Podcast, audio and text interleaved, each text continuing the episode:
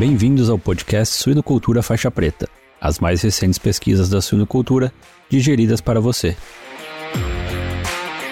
O podcast Suinocultura Faixa Preta só é possível através do apoio de empresas inovadoras e que apoiam a educação continuada na suinocultura brasileira. DSM Firmenich, moldando o futuro dos cuidados com suínos. Olá, sejam bem-vindos. Esse é mais um episódio do Suinocultura Faixa Preta. Eu sou a Inês Andretta e hoje a gente está recebendo a Caroline Romero, que é mestranda, né, nesse momento na, na URGS, na, na pós-graduação em zootecnia, e é zootecnista também formada lá na mesma universidade, na nossa URGS, né, Carol? Obrigada por aceitar nosso convite, por estar aqui com a gente.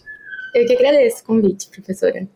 Carol, a gente está fazendo uma sessão, um especial dentro do Faixa Preta com vários convidados, né, pessoas que fizeram apresentações orais no Congresso Nacional da, da Braves, né, que aconteceu não faz muito tempo aqui em Porto Alegre. E uhum. o seu trabalho foi um né, dos, dos que estava lá na, na sessão de, de produção e manejo, se eu não estou enganada. E é um trabalho bem interessante, né? Porque ele foca numa área que a gente não está tão acostumado a trabalhar, eu imagino. Assim, não tem tantos grupos trabalhando com isso que, pelo menos aqui no Brasil, né, que é essa questão de avaliação de é, composição corporal, condição corporal, por métodos que não sejam tão invasivos, né? E você especificamente trabalhou com densitometria. Esse é um assunto novo. Eu vou pedir para você, Caroline, se puder, introduzir esse tema aqui para a gente. Uhum. Bom, uh, o trabalho que a gente está desenvolvendo, né? A gente, como bem uh, falou, a gente trabalhou com a densitometria, que é o DEXA, né? Uh, e a bioimpedância.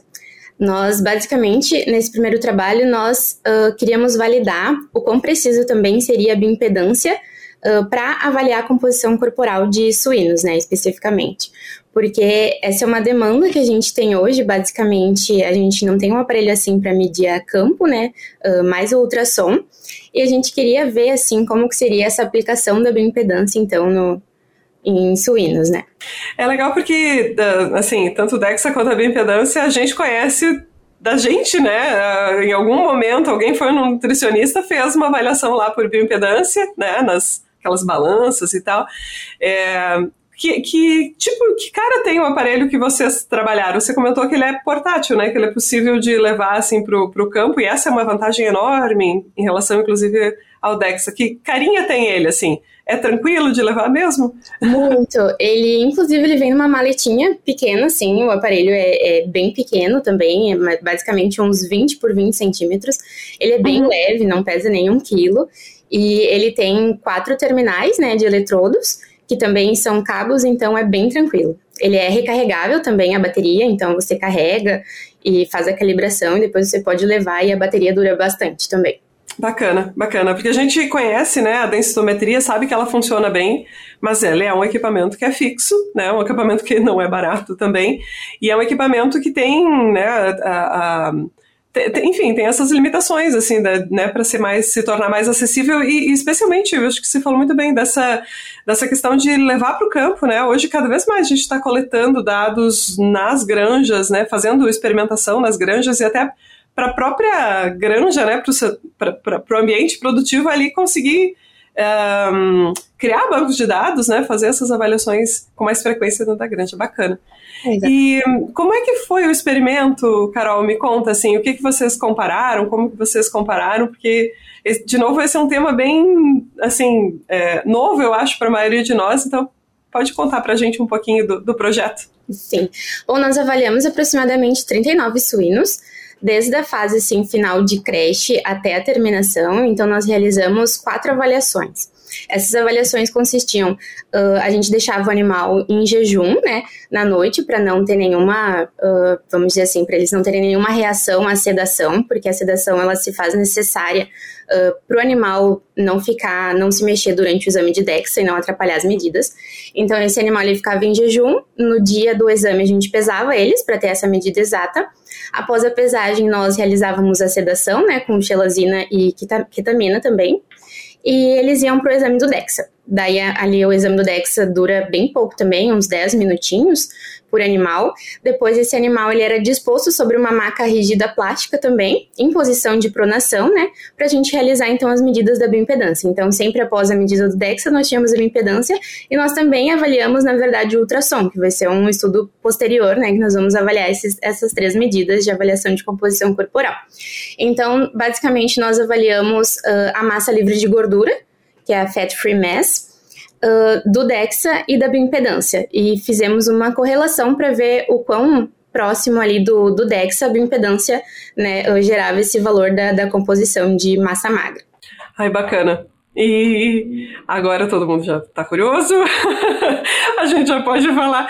Foi uma boa correlação, Carol, que vocês encontraram? Como é que foi aí essa relação entre essas duas medidas? Foi sim, foi uma correlação bem alta, de 0,988.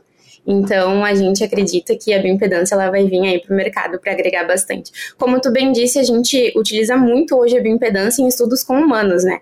Uh, eu fiz uhum. até uma pesquisa e o resultado, assim, em base de dados como Science Direct, Web, Web of Science, geram bastante resultados em humanos. Porém, quando a gente entra na área animal, uh, tem esse, esse lac, assim, esse sabe? Essa.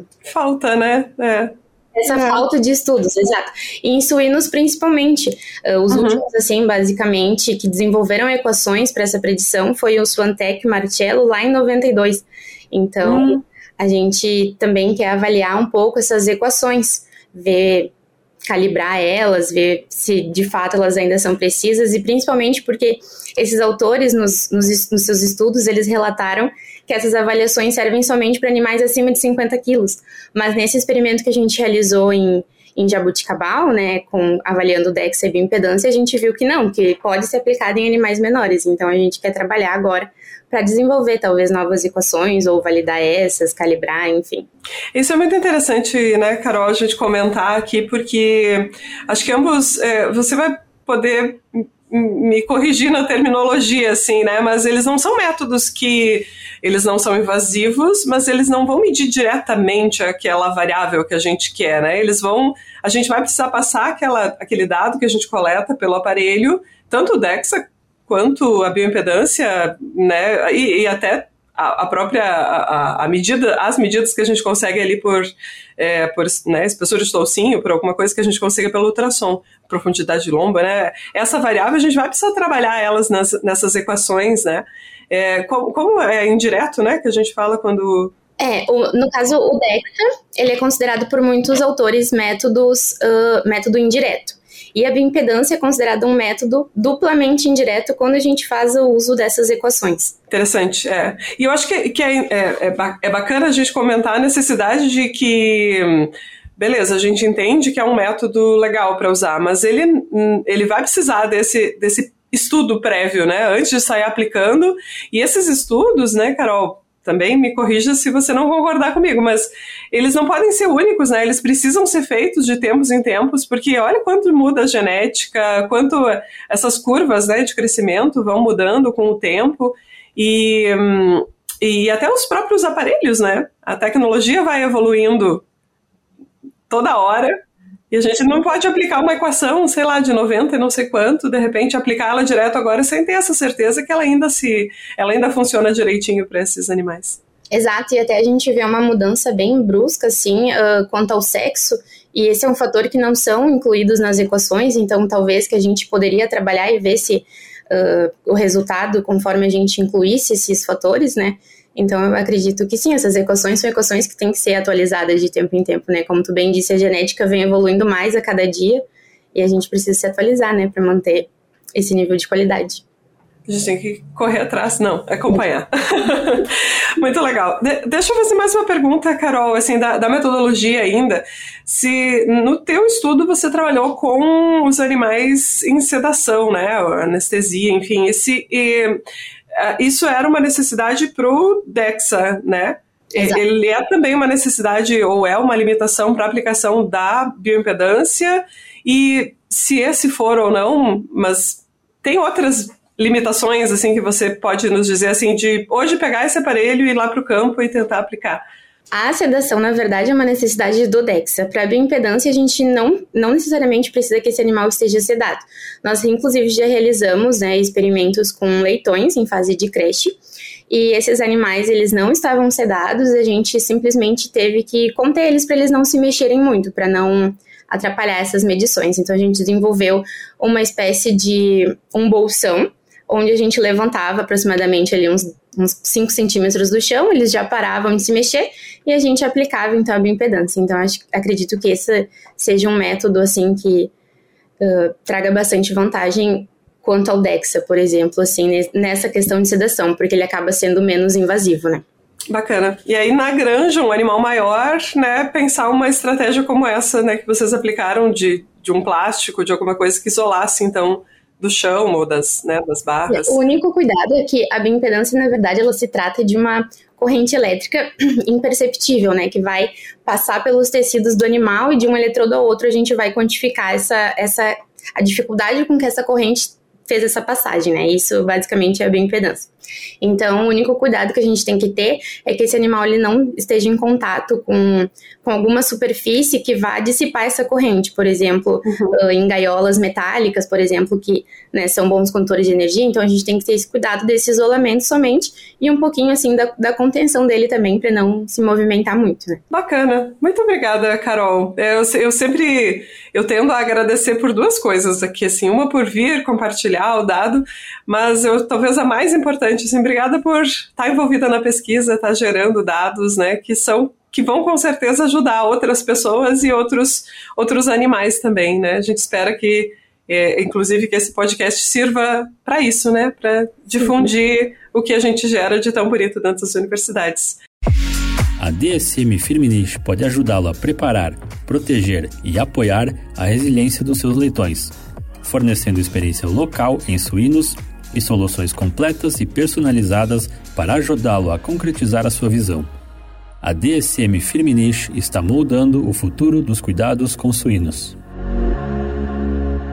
Parabéns, Carol, pela pesquisa e muito obrigada de novo por vir aqui compartilhar com a gente. Não, muito obrigada. Eu que agradeço a oportunidade de estar aqui hoje compartilhando um pouquinho e esperamos em breve trazer resultados ainda melhores. Tomara, tomara. Aí a gente grava outra.